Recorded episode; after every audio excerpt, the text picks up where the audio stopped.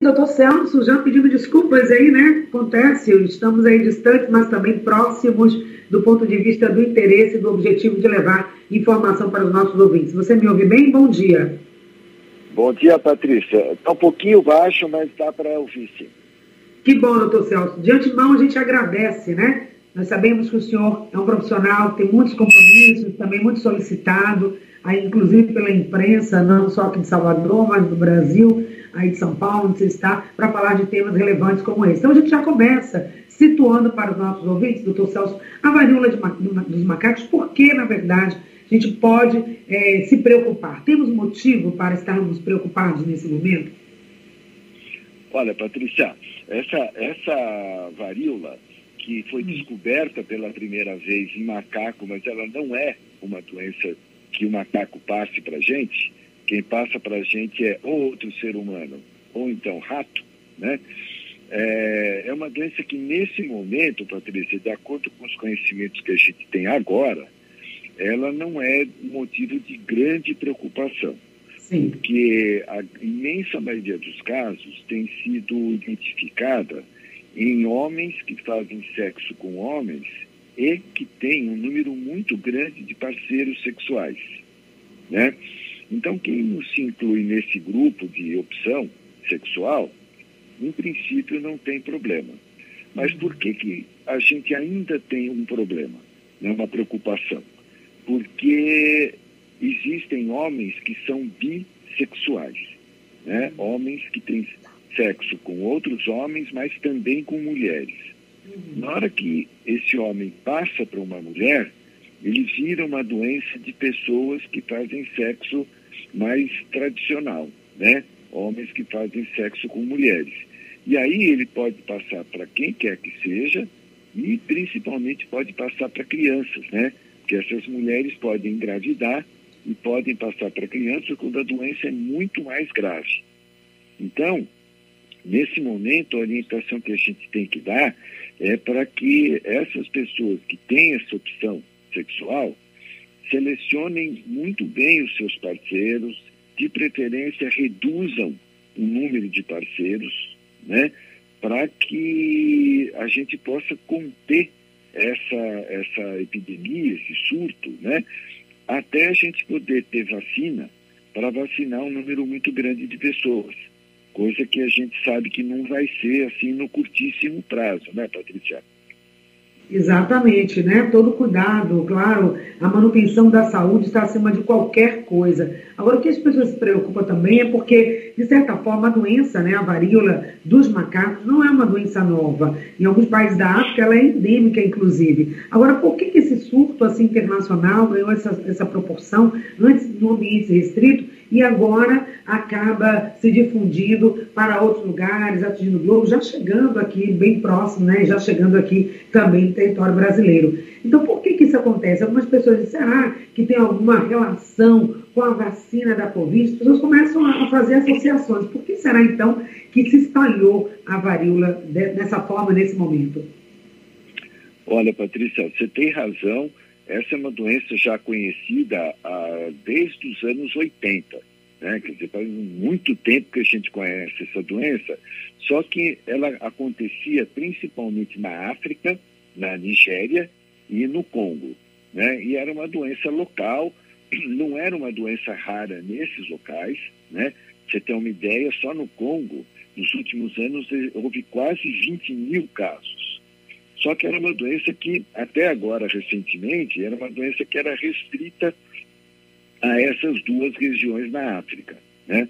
A partir da metade do ano passado, principalmente a partir de maio deste ano, agora de 2020, houve um paciente inglês que esteve na Nigéria e que levou esse vírus para a Inglaterra.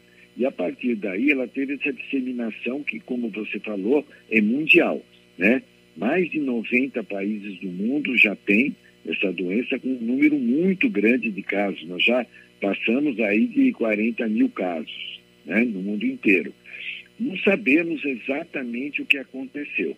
Uma possibilidade, é, Patrícia, é que esse vírus tenha sofrido mutações que fizeram com que ele se tornasse é, mais transmissível.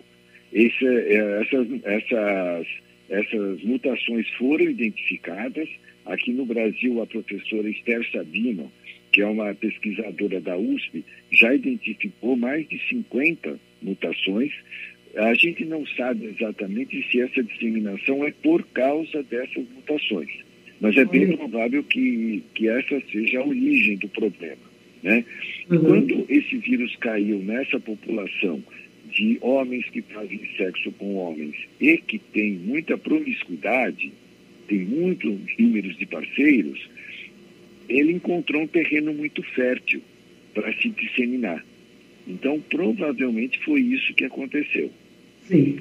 Então, olha só, de ameaça que nós estamos vivendo, né? Estamos falando aí dessa ameaça de um vírus, uma zoonose viral, é, o que causa realmente é, preocupação a toda a população nesse momento. E agora a gente quer entender um pouquinho as características, né? Manifestação, os sintomas, e se tem, assim como no caso da Covid, grupos mais vulneráveis.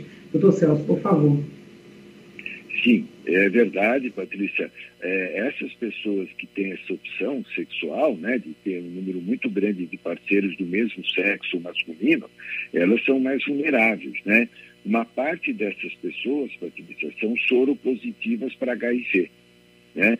E se essas pessoas não estiverem muito bem controladas no tratamento do HIV, o que vai acontecer é que elas têm uma deficiência imunológica. Quer dizer, a resistência dela a resposta imunológica dela está fraca. E aí essa pessoa pode ter uma forma muito mais grave da doença. Você certamente leu que houve uma pessoa, uma pessoa de Minas Gerais, que era soro positiva para HIV, estava descontrolado, ele estava com a imunidade muito baixa, ele adquiriu a infecção pela varíola e ele acabou morrendo, né? Além disso, ele tinha um linfoma por causa também da infecção pelo HIV e ele faleceu. Mas há já casos descritos, Patrícia, na Espanha, de pessoas que morreram em decorrência do monkeypox e que não eram soropositivas para o HIV e que não tenham deficiência imunológica. Então, essa doença, na medida em que ela começa a se expandir muito, ela vai encontrar pessoas que podem vir a falecer por causa da, dessa varíola e por causas ainda não totalmente conhecidas, né? É uma doença muito nova. É, a gente ainda não sabe exatamente o que, que pode ter levado a essa morte, mas foram pessoas que morreram de meningoencefalite e eram previamente normais. É por isso que a gente insiste muito que nessa hora as pessoas têm que fazer todo o esforço para não pegar a doença, porque a gente ainda não tem uma noção muito clara quem vai ter uma forma mais ou menos grave da doença. Então, melhor de tudo é não pegar, né, Patrícia? Exatamente, né? Exatamente. A melhor medida é não pegar. E aí que a gente fecha esse papo, né? Já deixando aí perspectiva para que a gente possa voltar em algum momento com mais tempo para aprofundar e esclarecer as dúvidas dos nossos ouvintes. Mas como não pegar? As medidas, né, que foram muito evidenciadas, reforçadas com a pandemia da Covid-19, de lavar as mãos, uso do álcool em gel, até mesmo uso de máscaras, se aplica também a varíola dos macacos ou não? São outras medidas ainda mais é, específicas para essa enfermidade que nós estamos enfrentando também.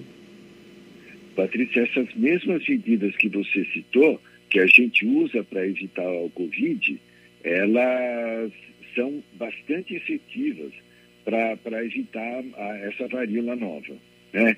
É importante que as pessoas sigam essas regras, mesmo porque a gente não pode esquecer, Patrícia, que 200 pessoas por dia, por dia, ainda estão morrendo de Covid no Brasil.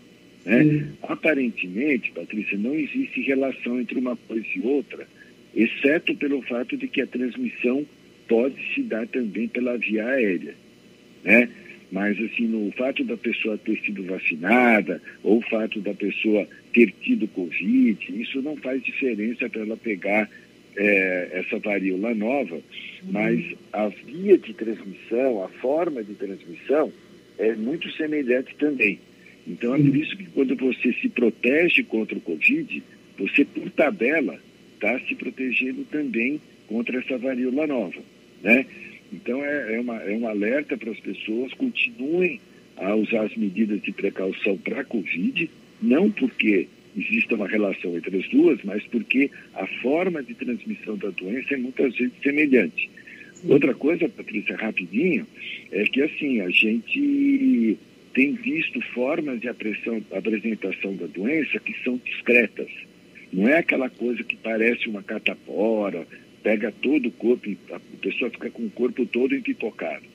Ela, às vezes a pessoa tem uma lesão única dentro da boca. Hum. Então, uma coisa que não é facilmente. A pessoa não percebe com facilidade. É por isso, isso que a pessoa tem que Ou então a pessoa negligencia, né? E associa outra isso. coisa. Não vai pensar que é varíola. Exatamente.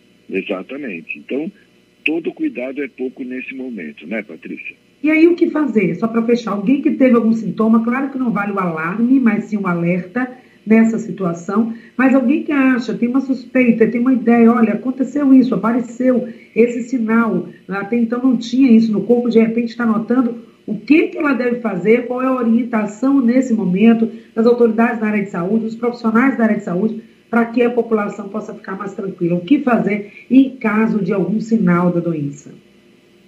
Olha, Patrícia, nesse momento, se a pessoa tiver, é, em primeiro lugar, se a pessoa for deste grupo de maior vulnerabilidade, né? Pessoas do sexo masculino que fazem sexo com muitos homens. Ele já é um grupo de maior chance de ter a doença. Então, se ele tiver qualquer sintoma, são bolhas, né? em geral na pele, mas pode aparecer no pênis, pode aparecer no reto, são muitas dores no reto, né? A pessoa deve primeiro procurar um posto de saúde, né? Na Bahia, os laboratórios de saúde pública têm condição de colher o material e mandar para um laboratório especializado para fazer o teste que vai identificar esse vírus, né? E até a pessoa ter o resultado, ela tem que se manter isolada. Ela não pode ter contato sexual, muito menos, né? Porque ela vai transmitir a doença para quem ela tiver contato sexual. Mas dentro da sua casa, ela deve procurar usar máscara, lavar muito a mão, como você falou, de preferência usar talheres, copos, só ela, só essa pessoa, não compartilhar com as outras pessoas, porque a gente já teve casos aqui no Brasil de pessoas que moravam na mesma casa de uma pessoa doente que adquiriram infecção, não por contato sexual, mas pelo contato no ambiente. Então, quando a pessoa tem a suspeita, ela deve ir ao posto para poder colher o material e o resultado não vai ficar pronto imediatamente, né? vai demorar alguns dias, porque Sim. são laboratórios muito especializados que fazem esse exame, e a pessoa até lá tem que se manter isolada dentro da sua casa, evitando contato com outras pessoas. Ok. A Rosa pergunta, só rapidamente, saindo mesmo aqui já da entrevista, esses micos, esses macaquinhos que aparecem na nossa casa, tem algum risco eh, de contaminação? Tem nada a ver com a varíola dos macacos que estamos falando? Não tem nada a ver, Patrícia. Esses macaquinhos não transmitem para a gente a doença. O macaco, quando tem a doença, ele morre. Tá? Então, não é ele que transmite para a gente. Atualmente, essa doença é transmitida de ser humano para ser humano, de homem para homem. Né? E ela pode ser transmitida também na natureza, não é o que acontece no Brasil, mas ela pode acontecer na natureza de rato para o ser humano. Mas o macaco, coitado, ele é tão vítima como a gente. O macaquinho não tem nada a ver com isso, não precisa fazer nada com o macaco, ele sofre também como a gente. Verdade, doutor Celso. Muito bom, muito obrigada, tá? É sempre uma aula te ouvir, sua experiência, né? Sua boa vontade, boa, vontade em colaborar com a nossa emissora, com os nossos ouvintes e os seus esclarecimentos sempre muito pertinentes e muito bem-vindos. Muito obrigada, tá? Tenha um ótimo dia, até um próximo momento. Muito obrigado, Patrícia. Abraços a todos. Abraço, então, doutor Celso Granato, toda a equipe Fleury aqui com a gente, trazendo hoje, nessa manhã de terça-feira, informações para você. E se você não ficou ainda plenamente satisfeito, ainda tem dúvidas sobre esse assunto, pode encaminhar, vamos encaminhar também aqui para a assessoria do doutor Celso, também, quem sabe, trazer outros profissionais aqui local, né? A vigilância sanitária local, os profissionais da gestão aqui da área da saúde, tanto do município quanto do estado, para falar também como é que está sendo é, o trabalho é, de conter o avanço da doença. Aqui em algumas cidades já temos esse, alguns casos da varíola dos macacos e que nos preocupa a todos. Então, orientação é lavar as mãos, manter sempre sua saúde em dia, sua imunidade em dia, as mesmas recomendações para a questão da Covid-19, uso de máscara, higiene, que é o mais importante. Sexo seguro também, gente, de preferência com aquela pessoa que a gente tem o nosso relacionamento, né? Que você tem a sua convivência, foi o que o doutor Celso falou. Quanto mais, maior número de parceiros, parceiros que você não conhece, maior risco também de contaminação, porque apesar de ser uma zoonose, uma doença transmitida por animais para os humanos, o contágio vai acontecer aí de humano para humano. Então você pode mandar sim a sua pergunta para o 99681 3998. Vamos responder com todo carinho para vocês. E agora, Jeová, dá para a gente ouvir? A Organização Mundial de Saúde, gente, tem uma matéria aí da agência Rádio Web que fala um pouco sobre isso. A mudança, a possibilidade de mudar o nome da doença da varíola dos macacos, exatamente porque essa doença hoje, da forma como ela está, ela tem uma outra configuração. Então, a OMS, mudança do nome da varíola, é o que você confere, inclusive, fazendo uma consulta pública para isso. Vamos ouvir.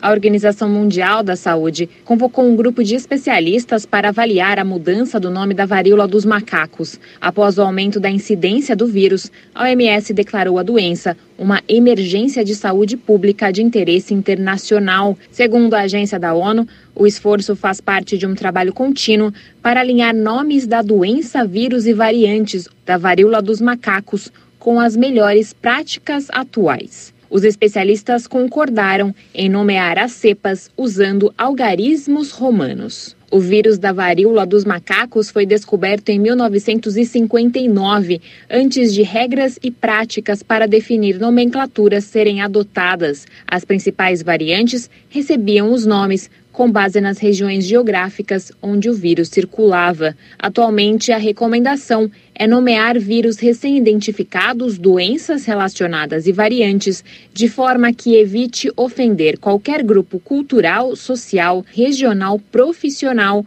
ou étnico e minimizar qualquer impacto negativo no comércio, viagens, turismo ou bem-estar animal. A agência está realizando uma consulta aberta para um novo nome para a varíola dos macacos. Qualquer pessoa pode propor sugestões. Da ONU News, em parceria com a agência Rádio Web, Mayra Lopes. Tá aí então, momento de pesquisa, de orientação, de mais informações para nutrir a comunidade de informações, isso é o mais importante, né? Você ouviu, portanto, a Organização Mundial de Saúde preocupada em não por falta de motivo, com essa expansão do vírus da varíola dos macacos. E nós aqui vamos continuar cumprindo a nossa missão de estar sempre atualizando você, orientando você sobre suas dúvidas naqueles assuntos que interessam, porque tocam diretamente um bem que é precioso, um bem que a gente não pode abrir mão e não pode descuidar, a nossa saúde.